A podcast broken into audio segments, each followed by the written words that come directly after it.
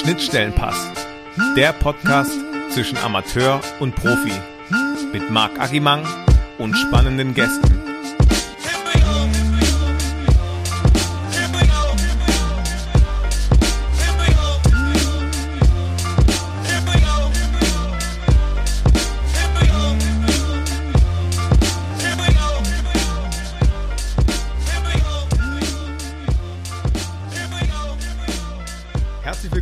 Zum Schnittstellenpass. Ich habe heute einen wunderbaren Gast an meiner Seite, Friederike Kromp, die aktuelle U17-Nationaltrainerin der deutschen Fußballnationalmannschaft. Ich hoffe, das ist alles richtig so, oder? Ja, perfekt. Vielen lieben Dank und auch von mir herzliches Willkommen. Hallo in die Runde. Schön, dass du dabei bist. Es ist ja was ganz Besonderes, mal hier auch eine Nationaltrainerin zu haben und zudem noch die jüngste Absolventin des DFB-Fußballlehrgangs, also des Lehrerlehrgangs. Ist das korrekt so? Ich denke schon, ja. Ich kenne die Statistik nicht äh, in- und auswendig, aber nachdem es auch im Frauenbereich sehr überschaubar ist, trifft es da, denke ich, schon zu. Und auch, ja, was die Männer betrifft, scheint es wohl so zu sein, ja. Dass Okay. ich der, die Jüngste war, ja. Das ist natürlich eine tolle Sache. Du bist auch schon dreimal Europameisterin geworden mit den Juniorinnen. Was ist es für ein Gefühl? Das ist ein cooles Gefühl. Also das war, war eins, war natürlich, waren natürlich äh, Erlebnisse, die man nicht so schnell vergisst. Also man muss dazu sagen, ich war Co-Trainerin, Mhm. als unsere äh, Mädels da die, die Spiele für uns entschieden haben. Es war dreimal, es war völlig kurios, muss ich kurz erzählen. Es war wirklich dreimal im Finale gegen Spanien. Es war dreimal nach Verlängerung im Elfmeterschießen und wir haben dreimal gewonnen. Also das war ja völlig verrückt. Also Elfmeterschießen gegen Spanien können wir, aber äh, ich habe jedes Mal, glaube ich, ein paar graue Haare mehr dazu bekommen. Also es war nichts für schwache Nerven. Aber natürlich cool, ja. Klingt auf jeden Fall sehr, sehr spannend. Da kommen wir bestimmt gleich auch nochmal genauer drauf zu sprechen. Aber du hast ja die anderen Folgen schon gehört. Als allererstes musst du durch den Argomat. Bist du bereit dazu? Ja, klar, legen wir los. Ago, Agomat. Ago, Agomat. Alles klar, okay. Du weißt ja Bescheid. Kurze Fragen und immer entweder oder. Ich leg dann direkt mal los. Ronaldo oder Messi? Messi, Martha oder Prinz? Martha, Rap oder Schlager? Rap, Club oder Bar? Bar, Malle oder Ibiza? Malle, WM-Teilnahme oder Champions League-Sieg? Champions League Sieg, Was war zuerst da, Huhn oder Ei? Huhn, Bier oder Wein? Bier, Okay. Nation A-Nationaltrainerin oder Champions League-Siegerin? Champions League Siegerin. Okay, okay. Also das war's. Du hast dich sehr gut geschlagen. Spannende, spannende Antworten gegeben. Kommen wir gleich mal zurück auf deinen Werdegang. Wie kam es eigentlich dazu, dass du Trainerin, also dass du überhaupt Trainerin geworden bist und dann noch schlussendlich Nationaltrainerin? Ja, das ist ähm, eine etwas längere Geschichte. Ich versuche es mal kurz zu fassen. Und zwar, ich habe einfach relativ früh damit beginnen müssen, umzudenken. Also ich war von klein auf völlig Fußball verrückt und äh, habe mich dann relativ früh schwer verletzt. Also im Alter von 17 Jahren mir eine recht schwere Verletzung zugezogen. Das war damals ähm, ja, ein Knöchelbruch mit ja, ein paar uncoolen Folgen. Also ich habe dann relativ starke Probleme auch danach noch gehabt und dann war doch recht klar, recht früh klar, dass es da kein richtiges äh, Zurück mehr gibt auf dem Platz und ich dann auch einfach für mich auch abgewägt habe, was, was, was äh, bringt mir dieses Risiko nochmal einzugehen, wenn ich wirklich als Spielerin zurückkommen kann, wie groß ist mein Talent wirklich am Platz und habe ich nicht vielleicht auch andere Talente. Okay, dieses Trainerdasein ist eigentlich auch richtig cool und ich kann meiner Fußball äh, positiven Verrücktheit auch da nachgehen und somit kam es dann, dass ich ja sehr früh im Alter von 19 eigentlich dann begonnen habe, ähm, als Trainerin Erfahrungen sammeln zu dürfen, damals beim Bayerischen Fußballverband. Und dann hat das irgendwie alles so seinen Lauf genommen. Also war, war nie so geplant, aber hat sich dann alles so relativ cool entwickelt, ja. Okay. Du sagst, du hast dann beim Bayerischen Fußballverband angefangen. Wie kam es dann zum nächsten Schritt, also dass du zum DFB gekommen bist? Ah, das war noch ein relativ großer Schritt. Also ich habe ähm, mein Abitur in Würzburg gemacht und mich eben beim BV in der Auswahl so schwer verletzt, damals bei einem Länderpokal in Duisburg. Ähm, du kennst dich ja auch aus dem Fußball, der sagt dir bestimmt was. Ja. Ähm, das ist die große Talentschau quasi. Für die Und ähm, Nationalmannschaft, genau. Genau, genau. Genau, sehr gut. Und äh, da habe ich mich recht schwer verletzt. Ähm, habe es dann ein, zwei Leuten beim Verband zu verdanken, die sich da eben auch im Nachgang um mich gekümmert haben, weil sie wussten, ich habe mich da ja eben bei dem Turnier so schwer verletzt und mir dann eben dieses freiwillig soziale Jahr im, im Sport angeboten in München beim BFV, Mhm. ähm, so dass ich ja für dieses Jahr dann nach München gezogen bin. Eigentlich ursprünglich wieder zurückkommen wollte nach Würzburg und dort studieren und dann aber in München ja in einer sehr schönen Stadt auch ein bisschen hängen geblieben bin in Anführungsstrichen. dort ja durch den BV ziemlich viele Möglichkeiten hatte als Trainerin, äh, das heißt in der in der äh, Talentförderebene, aber auch im Freizeitbereich. Ich habe viele Feriencamps gemacht, DFB-Mobil mitgefahren, erste Schritte als im, im Trainerbereich, also C-Lizenz damals und durfte ganz viele ähm, sehr gute Trainer kennenlernen, bei denen ich mitlaufen konnte. Mhm. Ähm, das hat mich sofort gefesselt, muss ich ehrlich sagen. Es war damals, ja, dass ich einfach gemerkt habe, okay, cool, das ist eine gute Möglichkeit für mich und macht mir unheimlich viel Spaß. Ich war schon immer jemand, der gerne auch vorne weggegangen ist, der Verantwortung übernommen hat. Und so kam es dann zu der Entscheidung, dass ich dann eben nicht mehr zurück auf den Platz bin, weil ich auch Sport studieren wollte. Und ich wusste, wenn du jetzt nochmal zurück auf den Platz gehst, läufst du einfach Gefahr, dass du vielleicht dann auch dein Studium nicht absolvieren kannst. Dann hat sich das eben so entwickelt, dass ich dann meine Trainerlizenzen gemacht habe, in München geblieben bin, beim BFV weiter Verantwortung immer wieder übernehmen durfte, Schritt für Schritt, dort recht gut aufgebaut wurde. Und ähm, ja, dann die Lizenzen einfach nach und nach gemacht, immer so im zwei, drei Jahres Abstand und dann eben im Alter von 26 abgeschlossen habe und dort dann auch mein, mein Sportwissenschaftsstudium abgeschlossen habe und durch den Fußballlehrer ist dann der DFB auf mich zugekommen und er hat mich eben gefragt, ob ich mir vorstellen könnte, als Co-Trainerin beim DFB mit einzusteigen. Okay, krass. 26, also Hut ab da nochmal. BFV muss man vielleicht auch nochmal sagen, ist der Bayerische Fußballverband, für die, die das jetzt noch nicht wissen. Aber wenn du in der Landesauswahl gespielt hast, warst du ja auch eine sehr ambitionierte Fußballerin, oder? Ich sage immer zu meinen Spielerinnen, so talentiert wie ihr war, war, ich nie, wäre ich gern gewesen, war ich aber nie. Und ähm, das war dann, da war ich schon noch realistisch genug. Ich meine, ich war im Verein, ging es dann bis zweite Liga, aber ähm, ja, die Leistungsdichte muss man auch ehrlicherweise dazu sagen, im Frauenbereich ist ja auch nicht, nicht ganz so äh, hoch oder auch vor allem nicht vergleichbar mit den Jungs. Von dem her, ja, ambitioniert ist richtig, aber, aber nicht so, dass, dass, dass mir da eine große Karriere offen gestanden wäre als, als Nationalspielerin oder dann auch als jemand, der sein Geld damit hätte verdienen können. Okay, jetzt bist du Nationaltrainerin. Wie würdest du deinen Coaching-Stil bezeichnen? Weil wir hatten es in den vorherigen Folgen ja schon mal von Trainern und wie die so ticken. Wie würdest du dich selber bezeichnen? Ja, das habe ich gehört. Das fand ich auch recht interessant, äh, was ihr da für, für, Einblicke gegeben habt oder äh, wie ihr die Trainer einzeln ähm, bewertet habt. Ich persönlich würde meinen Führungsstil als ähm, ja, als, als einen Führungsstil bezeichnen, der durch Führung mit Vertrauen äh, geprägt ist. Also durch das Wort Vertrauen ist mir eigentlich ziemlich wichtig, dass die Spielerinnen, dass wir ein Vertrauensverhältnis zueinander aufbauen. Ich bin, glaube ich, ein recht nahbarer Trainer, der ähm, auch gern wissen will, wie die Spieler und also Spielerinnen auch über Entscheidungen nachdenken. Ich ziehe sie gerne eigentlich mit ein in Entscheidungen und ähm, ja, würde mich da eigentlich als sehr kooperativ und kommunikativ beschreiben, ja. Mhm, okay. Für einen Laien, der noch nie was von einem Lehrgang gehört hat oder auch sich nichts darunter vorstellen kann, wie sieht denn so ein klassischer Lehrgang für eine U17 ähm, Nationalmannschaft aus? Kannst du uns da vielleicht kurz abholen? Ohne Corona, oder? Ohne Corona, ja. ja, ist mir auch lieber. Wenn wir die Wahl haben, ist es mir auch lieber. Ja. Ähm, erkläre es eigentlich ganz gern so, dass für diejenigen, die da nicht so in der Thematik drin sind, ähm, dass unsere Spielerinnen alle in ihren Vereinen spielen. Also klar, eh, eh wie bei den Jungs auch. Also Nationalmannschaft ist einfach eine Selektion von den besten Spielerinnen jetzt bei mir eines Jahrgangs. Ähm, und äh, ich habe da momentan den Jahrgang 2005. Die sind alle in Vereinen zu Hause, haben da ihren Alltag und wir ziehen sie zusammen im Rhythmus alle vier bis sechs Wochen so ungefähr, mhm. ähm, um eben die Besten zu fördern, um auch dann mit den besten Turnieren zu spielen. Und ähm, diese Lehrgänge schauen unterschiedlich aus, muss man ehrlicherweise sagen, weil wir jetzt im U17-Alter zum Beispiel sehr viele Turniere spielen dürfen, wenn wir ähm, es auch schaffen, uns zu qualifizieren. Also man spielt theoretisch jedes Jahr eine U17-Europameisterschaft, muss sich dafür aber natürlich qualifizieren. Mhm. Äh, genauso wie für eine Weltmeisterschaft, die auch im U17-Bereich, genau übrigens wie bei den Jungs, auch alle zwei Jahre stattfindet. Wir haben Turnierlehrgänge, wir haben Vorbereitungsmaßnahmen, wir haben Lehrgänge mit Länderspiele und Lehrgänge auch ohne Länderspiele.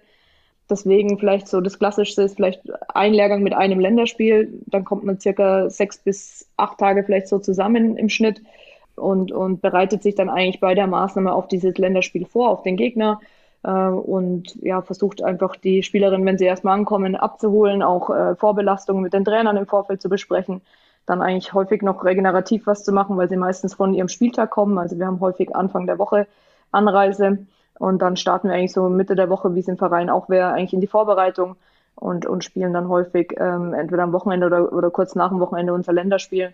Und da ist dann meistens schon der Fokus auf dieses Länderspiel, aber natürlich auch auf unsere Spielerinnen im Einzelnen, in der Weiterentwicklung, im Detail. Ich habe ein unglaublich großes Staff-Team. Wir sind da fast an die 20 Leute, die da mit mir arbeiten.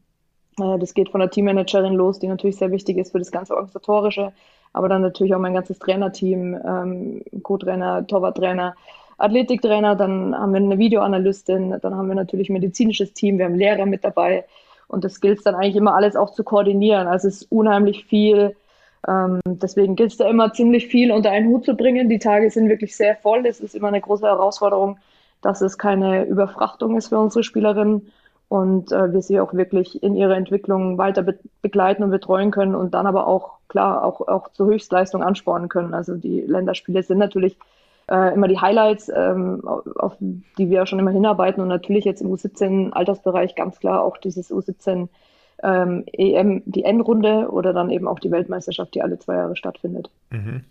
Klingt sehr, sehr spannend. Woher kommen denn deine Spielerinnen jetzt so? Weil, also ich kenne es aus den U-Nationalmannschaften von den Jungs, das sind ja meistens wirklich auch die Top-Talente, die in den NLZs irgendwo sind. Wie ist es da beim Frauenfußball? Kannst du uns vielleicht auch ein bisschen erzählen, wie ist die Jugendarbeit insgesamt beim Frauenfußball? Ist es auch so, dass es da viele Internate gibt und so weiter und so fort? Genau, also man muss es bei den, bei den Mädels äh, komplett eigentlich differenziert betrachten, weil die Bedingungen schon anderes sind. Also wir haben nicht diese Bundesliga-Nachwuchsleistungszentren wie bei den Jungs. Und die Nationaltrainer bei den Jungs rekrutieren ja ihre Spieler, wie du richtigerweise sagst, ähm, überwiegend aus diesen Bundesliga-Nachwuchsleistungszentren, allerdings auch im Vorfeld über die Landesverbände.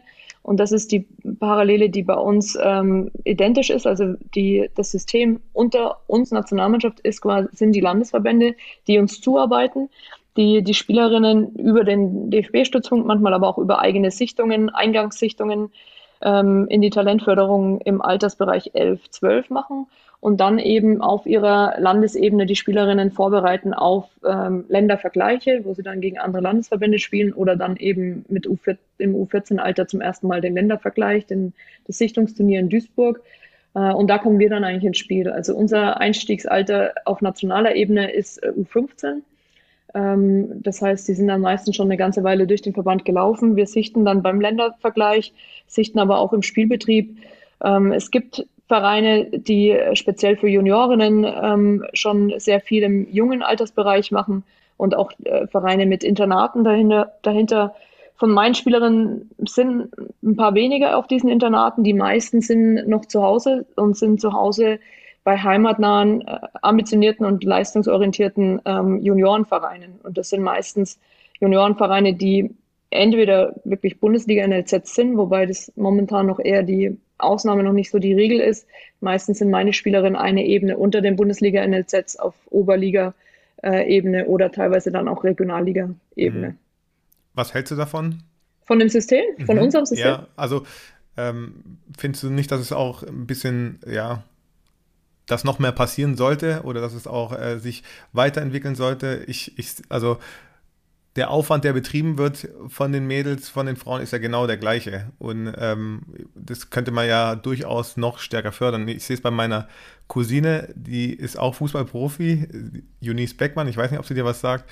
Ähm, ja, klar, cool. Äh, ja, also ich, sollte das nicht noch mehr gefördert werden oder sollte nicht noch mehr Struktur ähm, in solche ja, sollten nicht NLZs auch für Mädels her, Internate für Mädels her, dass einfach sowas einfach ja, sich noch weiterentwickeln kann. Ich weiß auch nicht, wie es im Vergleich dann ist äh, in anderen Ländern, ob es da vielleicht auch Länder gibt, die eine Vorreiterrolle haben, die das schon ganz anders machen. Ja, auf jeden Fall. Ähm, du hast völlig recht, Agi. Die, die Bedingungen könnten und sollten besser sein und, und natürlich ähm, wäre es schön, wenn wir da äh, noch bessere Strukturen hätten. Da, da gilt es dran zu arbeiten und das ist tatsächlich auch äh, eine Arbeit, der wir eigentlich täglich dran sind, wenn wir ehrlich sind. Mhm. Man muss natürlich schauen wir auch über die Landesgrenzen hinaus. Es gibt äh, Länder wie Österreich oder auch in der Schweiz ähnlich, die so sogenannte Leistungszentren haben, die ihr, ihre Nationalmannschaft zusammenziehen und an einem Ort quasi ab der U14 in einem Internat äh, leben mit den Spielerinnen. Das ist interessant, aber ist jetzt auch nichts, wovon ich hundertprozentig überzeugt bin, weil es einfach auch ein paar Nachteile oder Herausforderungen mit sich bringt. Du mhm. musst sehr früh selektieren und hast sie dann, ziehst sie schon von zu Hause weg, was ich persönlich schon schwierig finde, einfach aufgrund meiner ja, Erfahrung jetzt einfach über 18, 19 Jahre, gerade in dieser Altersstufe. Äh, bei Jungs übrigens auch und bei Mädels. Und da habe ich selten erlebt, dass es dass es jemanden gibt, der, der glücklich ist damit, dass er mit 15, 16 das äh, Zuhause verlässt. Um nicht zu sagen, ich habe viele Probleme erlebt eigentlich, die damit verbunden sind. Deswegen bin ich davon eigentlich kein besonders großer Fan, wenngleich das funktionieren kann. Aber ich würde es jetzt nicht für, das ganze Land als, als Plan A vorschlagen. Natürlich ist die, die große Überlegung Parallelstruktur, ja, nein. Das ist was, was wir seit Jahren diskutieren. Vielleicht zur Erklärung, eine Parallelstruktur würde bedeuten, wir haben unsere eigenen NLZs. Wir, wir machen losgelöst von den Männern, äh, von den Männerbundesliga-NLZs, von deren Strukturen, eigene Strukturen, eigene Nachwuchsleistungszentren und fördern da unsere Spielerinnen.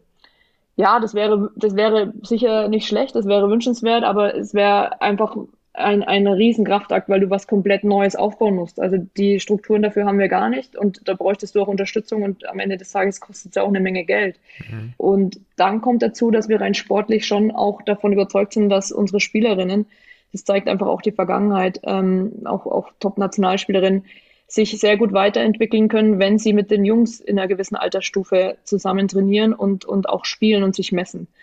Äh, und, und das würde im Umkehrschluss bedeuten, dass es eigentlich schon auch sehr hilfreich und sinnvoll ist, dass unsere Spielerinnen in die Bundesliga-NLZ integriert werden. Ja. Ähm, das systematisch zu verankern, wäre ein sehr großer Schritt und sicher was, was sehr wünschenswert ist. Es passiert momentan einiges, was das betrifft. Wir haben einige NLZs, die das sehr offen sind. Wir haben NLZs, die das seit Jahren machen, die das auch nicht nur mit Ausnahmetalenten machen, sondern auch äh, regelmäßig mit, mit Spielerinnen fast in jedem Jahrgang machen. Aber es ist halt, klar, wie du sagst, es ist noch nicht systematisch, es ist äh, noch nicht die wirkliche Struktur und es ist vor allem immer momentan basierend auf Goodwill. Also es müssen eigentlich immer auf der anderen Seite ähm, Entscheidungsträger sein, seien es Vereinsvertreter oder Trainer, aber dann meistens auch das ganze NLZ mit der sportlichen Leitung, die sagen, es ist okay, die Mädels dürfen kommen und sie dürfen hier auch mitspielen.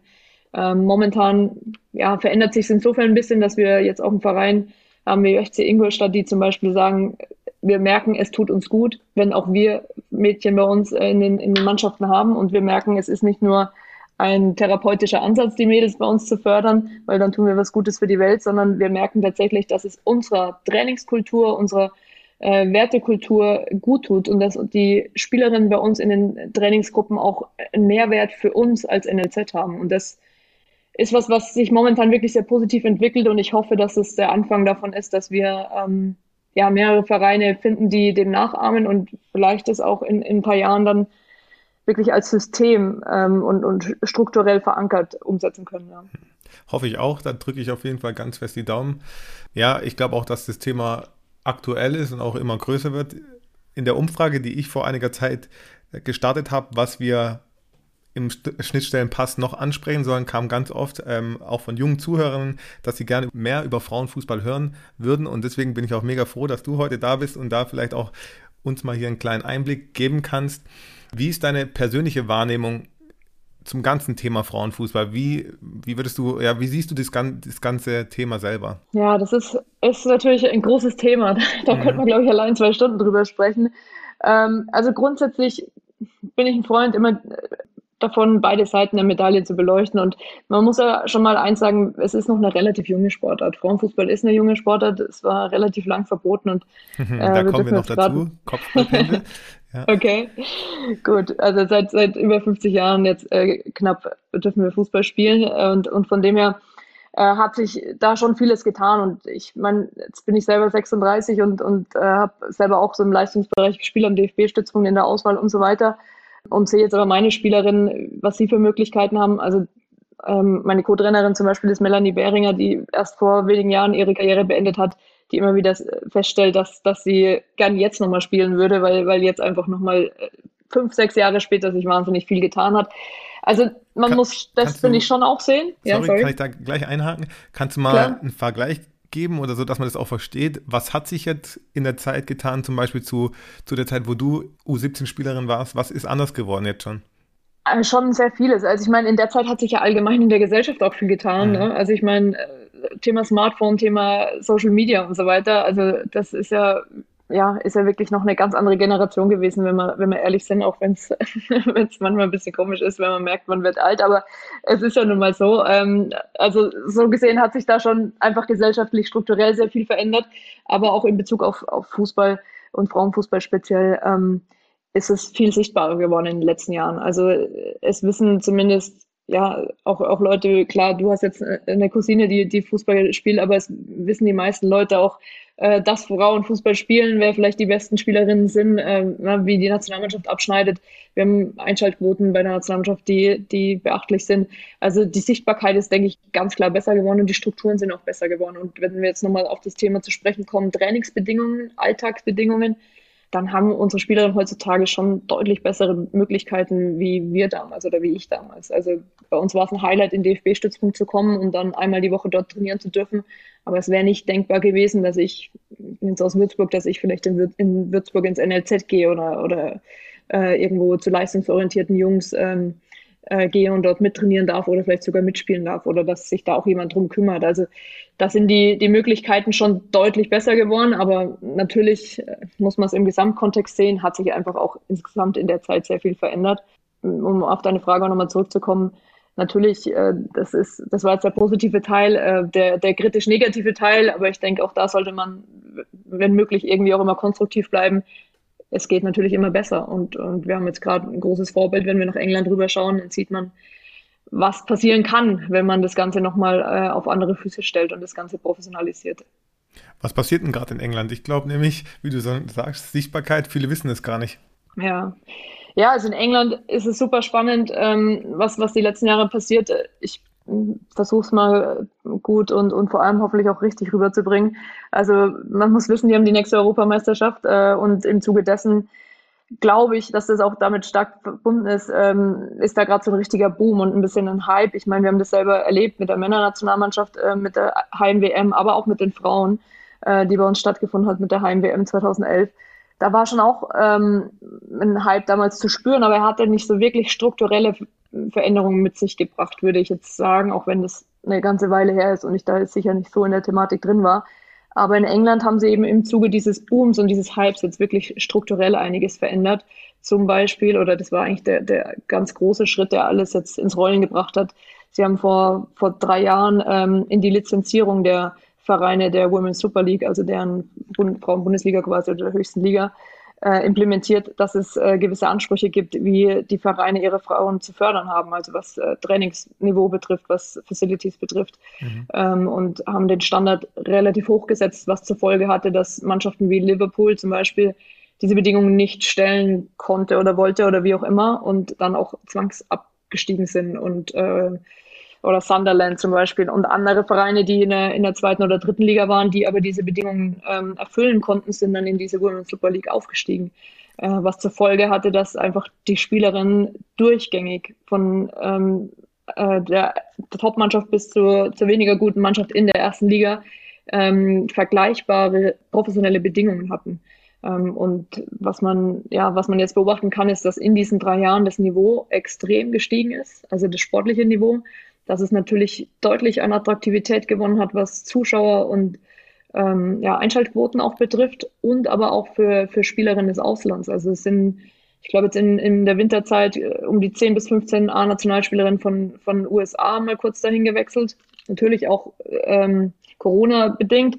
Aber sie sind halt nach England und, und jetzt nicht nach Deutschland gekommen. Mhm. Und jetzt eben natürlich diese Riesengeschichte mit dem, mit dem ähm, TV-Vertrag, was wieder mehrere Millionen einspielt in die Kassen der, der Vereine. Also das zieht jetzt ein, ein, ein Ding nach, äh, nach sich na, und wird, ist noch lange nicht zu Ende. Also da ähm, hat man jetzt wirklich den Eindruck, dass es äh, in absehbarer Zeit die Top-Liga in, auf der Welt wahrscheinlich werden wird und natürlich auch der Verband und die Nationalmannschaft davon profitieren wird. Mhm. Okay, cool. Also es klingt sehr, sehr spannend. Ist auch eine super Überleitung zu meiner neuen Rubrik, dem Kopfballpendel. Kopfballpendel mit Dr. Fabio Wagner. Agi, mach jetzt die Musik aus. Jetzt kommt Wissenschaft. Und wir kommen zu einer ganz neuen Rubrik und zwar zum Kopfballpendel mit Dr. Fabio Wagner. Das ist eine Rubrik, die mir auch sehr am Herzen liegt. ich will nicht nur alleine mit einem Gast über fußballspezifische Sachen sprechen. Nein, ich möchte auch, dass ein Wissenschaftler, ein Ökonom, ein Fachmann ein paar Statistiken zu den Sachen, über die wir sprechen, auch beiträgt. Und deswegen habe ich das Kopfballpendel in die Welt gerufen mit meinem Freund Fabio Wagner. Und er ist heute zum ersten Mal da. Hi Fabio. Servus Agi, hi, freut mich dabei zu sein heute und danke für die Einladung. Sehr, sehr gerne. Fabio und ich haben seit Jahren schon zusammen Fußball gespielt. Fabio ist jetzt aktuell an seiner Doktorarbeit und ist an der Uni Mainz. Ist das richtig? Ja, das war richtig, auch wenn es ein bisschen zaghaft war von deiner Seite. Aber ich äh, bin gerade in der Endphase meiner Arbeit. Genauso darf ich mich auch noch gar nicht Dr. Wagner nennen. Das ist erst in ein paar Monaten hoffentlich dann der Fall. Nach dem Begutachtungsprozess, Verteidigung kommt dann noch. Also ein bisschen Zurückhaltung bitte noch. Alles klar, ich werde dich weiterhin Dr. Wagner nennen. Aber Fabio, du bist heute gekommen, um uns schon mal ein paar Statistiken vorzulegen, um uns ein paar Facts zum aktuellen Thema oder zum heutigen Thema zu liefern. Was hast du denn mitgebracht? Ja, heute soll es ja über den Frauenfußball gehen und da habe ich mich mal ein bisschen schlau gemacht, also vielleicht auch ganz interessant zum Start. Bis 1970 war Frauenfußball verboten vom DFB. Ja, und dann erst ähm, im Oktober, Ende Oktober 1970 wurde es dann tatsächlich erlaubt. Also das ist schon richtig krass, wenn man das ähm, sich heute vorstellt. Und dann haben wir natürlich mal ein paar Zahlen, also so die Zuschauerzahlen in der Frauenbundesliga, die liegen so ja bei gut 1000 Zuschauerinnen und Zuschauer pro Spiel. Das ist ja eine und, Ansage, ja? Genau, aber ich denke auch, da ist noch Luft nach oben. Da habe ich ähm, mal nachgeschaut, was so zum Frauenfußball und der Zuschauernachfrage geforscht wurde. Da gibt's noch gar nicht so viel. Klar, in der Forschung stehen natürlich eher die populäreren Ligen im Fokus, aber ein Kollege aus Bayreuth, der Christoph Reichel, hat darüber seine Doktorarbeit geschrieben. Der hat geforscht zum Thema Zuschauernachfrage in der Frauenbundesliga. Mhm. Und zu welchem Ergebnis ist er da gekommen? Ja, die Ergebnisse sind natürlich vielschichtig. Das ist eine, ja, über 300 Seiten lange Arbeit, die im Springer Verlag jetzt auch publiziert wurde. Einmal wurden ähm, Spiele analysiert, geschaut, wann die Zuschaueraufkommen quasi höher war. Und dann wurde aber auch eine ähm, größere Befragung durchgeführt mit 1800 Personen Mhm. Und da war für mich zum Beispiel ganz interessant, ja, dass über 50 Prozent äh, gesagt haben, sie würden grundsätzlich Frauenfußballspiele besuchen. Also ich denke, da ist auf jeden Fall Potenzial da. Mhm, mh. Außerdem wurden die Probanden befragt, ja, welches Zuschauerinteresse speziell im Frauenfußball besteht. Und hier war an Nummer eins die Frauennationalmannschaft. Also das konnte man hier absolut als Zugpferd identifizieren. Danach gelagert ist die Frauenbundesliga ähm, von Interesse und ähm, etwas dahinter noch der europäische Wettbewerb, also ähm, die Champions League ähm, der UEFA und ja, die niedrigen Ligen im Amateurbereich, die werden, ja, sind we deutlich weniger interessant. Okay. Da können wir die Frage ja gleich weitergeben an unseren heutigen Gast und mal schauen, wie man die 50 Prozent, wie du gesagt hast, die potenziell auch Interesse hätten, sich ein Spiel anzuschauen, mobilisieren kann oder beziehungsweise wie man die auch ins Stadion kriegen könnte.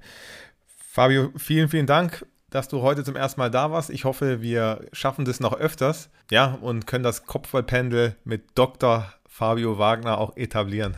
Mann, Mann, Mann, schon wieder Doktor. Alles klar, Agi, melde dich einfach, ähm, gib ein Signal und dann suche ich ein, zwei Sachen raus und versuche eure nette Runde ein bisschen aufzuwerten mit ein paar Fakten aus der Wissenschaft. Die wertest du auch so auf, ohne Fakten. Danke, danke. Mach's gut, Fabio. Ciao. Viel Spaß euch. Bis dann. Ciao. Dankeschön. Ciao. Ja, super interessant. Vielen Dank dafür. ja. Ähm, was sagst du dazu, wenn du das hörst? Also, oder was ist auch deine Meinung zu dem Thema, wie könnte man die Stadien voller kriegen? 1000 Zuschauer bei einem Bundesligaspiel finde ich einfach viel zu wenig. Ist einfach auch, ähm, ich habe oder ich spiele aktuell noch in der Landesliga und wir haben bei einem Derby, wenn es ein gutes Derby ist, auch 1000 Zuschauer. Und das kann ja nicht irgendwie sein, ja. Was sagst du dazu? Wie kriegt man die Leute ins Stadion? Oder wie begeistert man die Leute noch mehr für den Frauenfußball? Ja, also ich bin natürlich jetzt auch kein Vermarktungsexperte, aber habe mir natürlich schon auch über diese Frage äh, schon öfter Gedanken gemacht und mich auch mit, mit äh, Kolleginnen und Kollegen ausgetauscht dazu. Denke, es, es, es ist eine Frage der Sichtbarkeit, also dass erstmal die, sie kommen wieder auf das Thema zu sprechen, aber es ist einfach sehr, sehr wichtig, dass, dass überhaupt die Leute wissen, was für Spiele gibt es überhaupt und wo finden die Spiele statt, ne? dass man da einfach mehr Informationen überhaupt dazu bekommt. Ich glaube, dass es häufig echt ein, ein, Mangel an Informationen einfach gibt, ähm, dass einfach noch mehr Werbung gemacht werden müsste und dass dann vermutlich auch dieses Event, dass dieses Fußballspiel vielleicht auch noch mehr begleitet wird von, von Randaspekten, die einfach für eine Familie vielleicht attraktiv sind, dass man es irgendwie verbindet mit, mit irgendwelchen anderen Attraktionen oder eben auch ein Drumherum äh, vielleicht noch attraktiver gestaltet, dass es vielleicht ein schöner Tagesausflug auch mal für eine Familie sein kann und es vielleicht verbunden wird ähm, mit irgendwelchen schönen Dingen, die man dann äh, um das Spiel herum auch noch machen kann. Ähm, und was natürlich auch hilft, was man jetzt auch ein bisschen merkt in den letzten Jahren, gab es ja einige Vereine, die auch investiert haben in Frauenfußball, die eben auch eine Kultur und eine, eine Tradition mit sich bringen, wie jetzt zum Beispiel Eintracht Frankfurt vor kurzem, ähm, mhm. die jetzt mit dem mit FFC Frankfurt äh, fusioniert haben. Ich glaube, diese, das, das, das sind Schritte, die natürlich enorm helfen, weil, weil es natürlich ein Unterschied ist, ob jetzt SGS Essen Schönebeck gegen Turbine Potsdam spielt oder Eintracht Frankfurt gegen Bayern München oder VfL Wolfsburg. Und das sieht man eben auch in den, in den anderen Ländern jetzt, wenn wir wieder auf England zu sprechen kommen, wenn, wenn da halt jetzt Chelsea gegen Man City spielt äh, und, und wirklich die komplette erste Liga eigentlich äh, Vereine sind, die eben auch eine Fanschaft dahinter haben, eine Kultur dahinter haben und diesen, diese Strukturen auch dieses, des, des Männerbereichs äh, über Jahre oder Jahrzehnte aufgebaut haben und vielleicht dann auch diesen Marketing-Expertise mit, mitnehmen können, diese Vermarktungsexpertise und davon dann eben auch profitieren können. Also das sind natürlich Schritte, die ich glaube, das ist sehr vielschichtig ja? und, und, sehr viele Schritte, die man da angehen könnte oder müsste, um, um das einfach noch ähm, mehr auszuschöpfen, weil was sehr interessant war in eurer Studie ist, äh, ist ja die Erkenntnis, dass das Potenzial da ist und mhm. dass viele Interesse, grundsätzlich Interesse scheinbar äh, haben. Ja, auf jeden Fall. Also fand ich auch spannend. Es gilt ja jetzt eigentlich nur, einen Weg zu finden, die Leute dort in die Stadien zu kriegen. Ja, Traurig finde ich eigentlich auch, aber was da auch rausgekommen ist, dass es eigentlich erst sehr wenig Studien gibt und ähm, ja, dass Frauenfußball verboten war, das ist ja natürlich ähm, der Super-GAU, ja. Es gibt ja noch gar nicht so lange quasi offiziell. Deswegen bin ich auf jeden Fall schon mal froh, dass es in die richtige Richtung jetzt geht. Jetzt hatte ich noch eine Frage allgemein zu dem, zum Jugendsport, also zum Jugendfußball bei bei den Frauen und zwar, wie ist da so die Durchlässigkeit? Wie viele von den Mädels, die bei dir in der Nationalmannschaft sind, schaffen dann auch den Sprung zum Profi? Kann man das pauschal so sagen? Ja, man muss dafür vielleicht nochmal ein bisschen differenzieren und definieren. Also Profi ist natürlich ist anders wie bei den Jungs wieder. Gell? Also mhm. Profi ist bei uns, ja, ist, ist die Frage, ab wann bist du Profi? Ja? Ähm, ab dem Zeitpunkt wahrscheinlich, wenn du davon leben kannst. Aber es ist ja so, dass in, in der Frauenbundesliga bei uns bei Weitem nicht alle Spielerinnen Profis sind, auch wenn sie einen Aufwand haben, den, der einem Profi im Männerbereich äh, gleichkommt, aber sie eben nicht so entlohnt werden. Deswegen muss ich vielleicht nochmal die, die Rückfrage stellen. Meinst du, wie viele Spielerinnen können am Ende von gut leben oder wie viele Spielerinnen kommen in der A-Nationalmannschaft an oder auch in der Frauenbundesliga? Weil das sind alles mhm. so Unterschiede eigentlich. Dann betrachten wir doch mal mehrere Punkte. Wie viele von den Mädels, die bei dir sind, kommen in der Frauen-Bundesliga an? Es ist ja auch so, dass viele, also oft schon 17-Jährige auch in der Bundesliga spielen. Das ist ja auch vielleicht nochmal genau. ein großer Unterschied ja. zu dem, äh, was wir aus dem Männerfußball sonst kennen. Genau, auch das hat einfach mit der Leistungsdichte zu tun oder wir nennen es eigentlich immer Selektionsniveau. Also man muss sich vorstellen, der Pool an Talenten bei den Jungs ist ein, um ein Vielfaches höher, fast um ein Zehnfaches höher wie bei den, wie bei, bei den Spielerinnen. Also verglichen mhm Jungs zu Mädels. Ähm, dementsprechend ist unser Selektionsniveau deutlich niedriger und dementsprechend auch die Leistungsdichte äh, eine ganz andere. Was zur Folge hat, dass, dass unsere Spielerinnen, dass wir ein höheres Durchläss also höhere Durchlässigkeit haben. Also dass viele Spielerinnen jetzt aus meinem U17-Bereich im Laufe der, des U17-Jahrs äh, teilweise debütieren in der ersten Liga. Mhm. Ich meine, das kommt bei den Jungs jetzt auch immer wieder mal vor, äh, wird auch immer, immer häufiger, sagen wir mal so aber sind ja dennoch noch immer noch Ausnahmen. Bei uns werden es auch immer mehr die Ausnahmen, weil unser Selektionsniveau besser wird und weil unsere Leistungsdichte besser wird. Also vor zehn Jahren waren es noch deutlich mehr 16-Jährige, die debütiert haben und von dem man teilweise fünf Jahre später nicht mehr so viel gehört hat.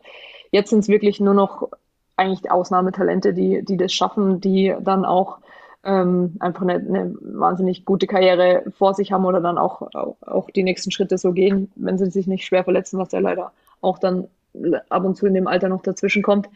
Ähm, also von meinen Spielerinnen, ja, U17 würde ich sagen, sind schon viele, die in der Altersstufe die ersten Schritte Richtung erste Liga machen. Ähm, und, und ein Großteil meiner Spielerinnen kommt eigentlich in der Frauenbundesliga an, ein Großteil. Mhm. Müsste man mal statistisch, ähm, müsste man mal untersuchen. So ganz genaue Zahlen kann ich dir nicht sagen. Ich schaue gerade in meinem Büro um mich rum. Ich habe viele, viele alte Bilder auch von, von Mannschaften hier. Und ähm, ja, schaue jetzt auch momentan viel Frauen-Bundesliga. Mangels Alternativen, so muss man sagen, weil ja nicht so viel momentan los ist im Spielbetrieb mhm. und ich mehr Zeit auch dafür habe. Und das, das sind schon sehr viele. Also ich würde schon sagen, so an die, an die 70, 80 Prozent kommen in der Frauen-Bundesliga an. A-Nationalspieler, ja, das ist natürlich abhängig vom Jahrgang. Also wir haben Jahrgänge, da sind es mal vier, fünf, dann haben wir Jahrgänge, da ist es nur eine äh, jetzt in den letzten Jahren gewesen. Aber der Weg ist schon dahingehend leichter als bei den Männern, weil die Konkurrenz nicht ganz so groß ist, sagen wir mal so aber er ist deswegen ja nicht weniger aufwendig und, und äh, auch da brauchst du Talent und, und eben alles, was dazugehört, äh, mit, mit Willen und, und Ehrgeiz und so weiter. Mhm. Von dem her, ja, ist es, sind es auf jeden Fall mehr, aber es ist deswegen nicht, nicht leichter, so muss man es vielleicht sagen, ja. Okay. Dann eine Frage, die mich auch persönlich sehr, sehr interessiert, und zwar hast du jetzt gerade gesagt, dass die meisten Spielerinnen keine Profis sind, wie, so wie wir sie kennen würden, ja, jetzt in der, Bundes der Herren-Bundesliga, wird dann auch gezielt geschaut, dass auch noch extra mehr gemacht wird, quasi, um auch ein zweites Standbein sich zu erarbeiten oder auch, ja, es ist ja schwierig, dann alles auf Fußball zu legen, wenn es klar ist, dass man, oder was heißt klar, wenn es sehr wahrscheinlich ist, dass man nebenher auch noch arbeiten muss. Ja, auf jeden Fall. Also ein Großteil unserer Spielerinnen ähm, macht, macht in der Regel Abitur und, und hört auch nach dem Schulabschluss äh, und nicht, nicht auf mit der, mit der Weiterbildung. Also die meisten gehen in eine, in eine universitäre Richtung, meistens dann durch ein Fernstudium begleitet, weil es eben in Präsenzphase eigentlich nicht, nicht machbar ist durch die ganzen Trainings- und mhm. Spielzeiten. Aber ich habe jetzt letztens erst wieder gehört, dass beim FC Bayern München zum Beispiel, dass da fast alle studieren, dass es eigentlich äh, so gut wie niemanden gibt, der, der wirklich nur Fußball spielt. Ähm, ich glaube, es sind zwei Aspekte. Also zum einen haben natürlich die Mädels im Kopf, dass sie und, und sie wissen, dass sie jetzt vielleicht äh, im Hier und Jetzt einigermaßen okay von dem Geld leben könnten. Da hat sich jetzt auch viel verändert in den letzten Jahren, aber das, äh, das Gefälle ist halt auch sehr groß in der, in der Frauenbundesliga.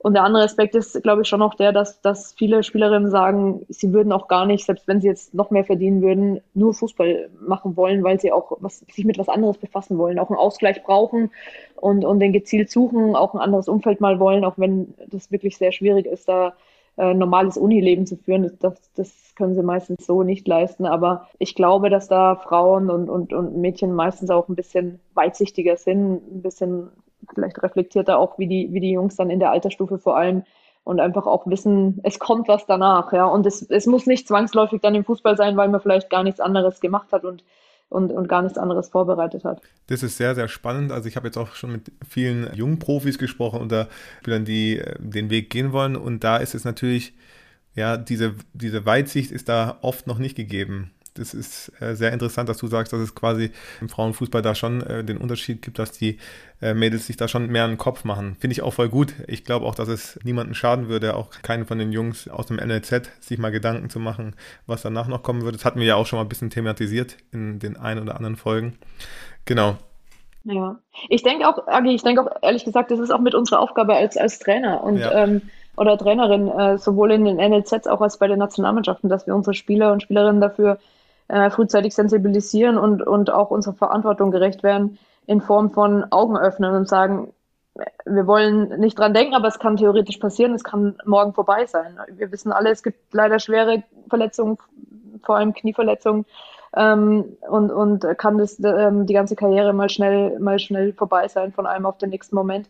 Und dementsprechend ist es gut, wenn man äh, vorbereitet ist und wenn man eben auch ein zweites Standbein hat, wenn man ja Beispiele aufzeigt. Also wir machen ganz gern bei unseren Lehrgängen auch, auch so Informationstage und haben dann ähm, auch Experten vom DFB da, die, die sensibilisieren oder Wege aufzeigen, Karrierewege aufzeigen, Möglichkeiten aufzeigen, wie sie vielleicht auch ähm, nach dem Abitur oder nach dem Schulabschluss äh, Fußball und Karriere oder, oder Ausbildung eben unter einen Hut bringen können, was es für Fördermöglichkeiten gibt. Und dann zeigen wir auch gerne einfach Beispiele auf und, und lassen A-Nationalspielerinnen mal sprechen. Und, und das hat dann natürlich eine, eine große Wirkung. Und, und das ist, denke ich, aber auch mit unserer Aufgabe, dass wir äh, da unserer Verantwortung auch gerecht werden und da immer wieder ja, sensibilisieren und, und Wege aufzeigen und auch ähm, ja, nicht den Finger heben und mahnen, das vielleicht nicht unbedingt, aber einfach auch immer wieder auch betonen, wie wichtig das zweite Standbein ist, wie wichtig der Schulabschluss ist ähm, und äh, immer wieder aufzeigen, dass das eine nicht ohne das andere geht. Ja, ja. Das machen, ja, in den NLZ bei den Jungs ist es ja auch immer Thema, aber die Erfahrung, die ich auch gesammelt habe, ist, dass halt viele sich da erstmal nichts sagen lassen, weil die halt einen anderen Plan haben. Und so wie du es jetzt äh, durchklingen hast lassen, ist es ja schon so, dass es da auch eher auf offene Ohren stößt. Und das finde ich, ähm, ja, das finde ich sehr, sehr, sehr spannend und sehr, sehr gut. Was mich noch interessieren würde, es ist ja allgemein auch ein gesellschaftliches Thema gerade, Familie und Karriere. Ähm, wie ist es im Frauenfußball? Gibt es da auch irgendwie eine Unterstützung, wenn äh, Profispielerinnen auch sagen wollen, okay, sie wollen beides machen, eine Familie haben und äh, eine Karriere? Ja, also auch, wie du richtig sagst, da tut sich gerade einiges. Bisher mhm. war das eher noch so ein Randthema und man kannte es eigentlich eher von anderen Nationen, also speziell von den Amis, dass die Mütter in ihrer Mannschaft in der A-Nationalmannschaft hatten, die dann ihre Kinder immer wieder mit auf Reisen und Länderspielreisen und teilweise auch auf Turniere genommen haben. Das gab es jetzt bei uns in Deutschland in den letzten Jahren so, so noch nicht. Jetzt haben wir mit Almut Schuld unsere Nationaltorhüterin, die mhm. vor kurzem Zwillinge bekommen hat oder äh, vor einigen Monaten, die jetzt auch gestern, glaube ich, so ihr großes, richtiges Comeback gefeiert hat beim Topspiel gegen, gegen Bayern München auch und äh, gezeigt hat, es geht, ähm, aber natürlich auch Unterstützung braucht und eine ganz andere Unterstützung wie, wie eine normale Spielerin, die vielleicht ähm, ja, ein Fernstudium noch nebenher absolviert und sonst neben dem Trainingsgelände wohnt und äh, die volle Unterstützung dahingehend hat. Und ja, die, die Entwicklung finde ich sehr gut, weil das bisher was war, was einfach zu kurz gekommen ist, was man ähm, nicht so thematisiert hat und, und vielleicht auch nicht so eingefordert hat. Jetzt sind Spielerinnen eben da wie Almut, die das klar einfordern, aber auch beim DFB auf offene Ohren stößt und soweit ich mitbekomme, auch viel Unterstützung auch bekommt, sei es von Martina Voss-Tecklenburg, unserer Bundestrainerin, oder auch, ähm, auch von der sportlichen Leitung, die auch sagen, es muss im, im 21. Jahrhundert eine Möglichkeit geben, äh, solche Top-Spielerinnen, die deren Karriere ja nicht vorbei ist, wenn sie Kinder mhm. bekommen, sondern die vielleicht sogar nochmal noch mal leistungsfähiger werden, weil sie auch Mütter, äh, Mütter sind und, und nochmal besondere Eigenschaften mit reinbringen können durch die Erfahrung auch. Ähm, und die gilt es einfach zu unterstützen, dass, dass sie ja das bestmöglichst alles unter einen Hut bekommen. Und ähm, das finde ich ein super spannendes Thema und auch ein sehr wichtiges Thema. Und habe aber den Eindruck, dass sich da momentan viel äh, tut und es in die richtige Richtung geht. Das freut mich zu hören. Also da bist du ja direkt an der Quelle und ähm, das sind ja dann schon mal gute Signale. Alles Gute auch an Almut. Genau. Ähm, wo siehst du den Frauenfußball in zehn Jahren? Bei uns in Deutschland oder allgemein? Reden wir mal von Deutschland. Von Deutschland. Ja, von Deutschland. Wenn ähm, wenn ich jetzt zurückblicke auf unser Gespräch, dann, dann hoffe ich oder wünsche ich mir, dass wir in zehn Jahren nicht mehr solche Diskussionen führen müssen oder, oder solche strukturellen ähm, äh, Baustellen haben, in Anführungsstrichen, sondern mhm. es wirklich einfach normaler ist und, und einfach gar nicht mehr diskutiert werden muss, ob, ob eine Spielerin jetzt im Bundesliga NLZ mittrainieren kann, mitspielen kann ähm, oder darf, weil leistungsmäßig kann sie es, das wissen wir und ähm, da gibt es viele Beispiele für, ähm, dass die Wege da normaler sind äh, und dass man da nicht mehr so viel äh, kämpfen muss um Anerkennung, weil das ist es momentan. Es ist immer noch viel Kampf um Anerkennung im Alltag auch. Und ja, ich wünsche mir, dass wir attraktive Spiele haben, nach wie vor mit einer der besten Ligen in, in, auf der Welt sind. Und ja, deine, dein Beitrag hat mir natürlich auch zu denken gegeben, Thema Zuschauer. Ich wünsche mir, dass wir in, in zehn Jahren vielleicht nicht mehr den Durchschnitt von 1000 Zuschauern haben, sondern von 20.000. Ja, mindestens. Ey. Okay, dann kommt natürlich jetzt noch die Anschlussfrage da dran. Wo siehst du dich in zehn Jahren? Das ist schwierig. Mhm. So was bin ich schon oft gefragt worden und ich habe nie eine richtig gute Antwort darauf, muss ich ehrlich sagen, weil ich ähm, in den letzten Jahren das auch nie so angegangen bin und, und auch der Meinung bin, ja, alles in seinem Leben hat man gewisse, über gewisse Phasen lang und es gibt so Phasen im Leben und ja, die letzten Jahre konnte ich da auch nicht so wirklich planen, wo ich jetzt stehe. Ähm, es ist so, dass ich, dass ich mich im Jugendbereich momentan sehr wohlfühle, dass mir das sehr viel Spaß macht, aber ich glaube, in zehn Jahren bin ich dann 46, ähm, dann bin ich vermutlich doch irgendwann mal weit weg von den von meinen Spielerinnen, weil es ist ja leider in Anführungsstrichen so, dass ich immer älter werde, aber doch in der U17 immer wieder neue 16-Jährige habe und ähm, sie quasi gleich jung bleiben. Und momentan komme ich noch mit diesen ganzen TikToks und äh, Instagram-Sachen einigermaßen mit und kann einigermaßen mitreden. Aber ich könnte mir vorstellen, dass es irgendwann ähm, schwieriger wird für mich, äh, weil ich einfach dann auch da ein bisschen raus bin irgendwann mal und dann ähm, ja vielleicht doch auch eher dann mit, mit Frauen zusammenarbeiten will oder, oder vielleicht auch mit Männern. Ich habe schon coole Erfahrungen gemacht bei Jungs auch, hat mir auch sehr viel Spaß gemacht. Also ich, ich, ich höre raus, du sagst gerade durch die Blume, in zehn Jahren bist du A-Nationaltrainerin. Das hast du gesagt. ich hoffe es, das wäre wär auf jeden Fall super. Ich mache jetzt gerade auch meine B-Lizenz. Äh, ich gehe ja auch in, ins Trainerwesen und das wäre mega. Dann mache ich noch, auf jeden Fall, würde ich dann anfragen, ob ich hospitieren könnte bei dir. Also kannst du dir bitte merken, in zehn Jahren, wenn du Nationaltrainerin bist, dann würde ich gerne hospitieren kommen. Dann sprechen wir nochmal genau. Meine Nummer hast du ja. ja. Meldest dich. Alles klar. So, jetzt ganz zum Abschluss noch Agis Poesiealbum. Das ist auch eine Rubrik, die relativ neu ist. Äh, da geht es ganz kurz auch nochmal um fußballspezifische Fragen. Bist du bereit? Ja, klar. Und was kommt jetzt? Na, Agis Poesiealbum. Also, wie gesagt, komplett fußballspezifisch. Was ist dein Lieblingstier? Mein Lieblingstier? Ja. Fußballspezifisch. Ganz fußballspezifisch. äh, muss ich direkt an VfB Stuttgart äh, auch an deinen netten, sympathischen Dialekt denken und dann sage ich Krokodil. okay. Was sind deine größten Laster? Da muss ich jetzt wirklich lange überlegen. Kaffee ist meine, ist meine Sehnsucht, aber mein, ein Laster ist es eigentlich nicht. Ich, ich habe hab keine Laster, es tut mir leid. Okay, ja, lass mal Kaffee nicht. stehen, das ist auch in Ordnung. Kaffee, okay. Okay. Nenne eine Person, die du außerhalb des Fußballs bewunderst. Michelle Obama. Dein Lieblingsessen? Spargel. Okay. Aktuelle Lieblingsfußballerin, Lieblingsfußballer? Also Lieblingsfußballerin ist wirklich schwierig, weil jetzt in Deutschland eine rauszupicken. Deswegen gehe ich einfach auf einen anderen Kontinent und sage Martha, mhm. äh, weil sie einfach so viele, ja, so viele junge Mädels äh, zum Fußball gebracht hat und hoffentlich noch einige bringt und äh, permanent irgendwelche flammenden äh, Reden schwingt. Ähm, und Lieblingsfußballer? Lass mich kurz ein bisschen überlegen. Wo, wo gehen wir hin, in welche Richtung? Ähm, ja, nehmen wir ähm, Müller. Müller, okay. Ja. Und ganz zum Schluss, ich habe dir das gar nicht gesagt, jetzt hattest du gar keine Vorbereitungszeit. Ähm, wir haben ja eine Kabinen-Playlist.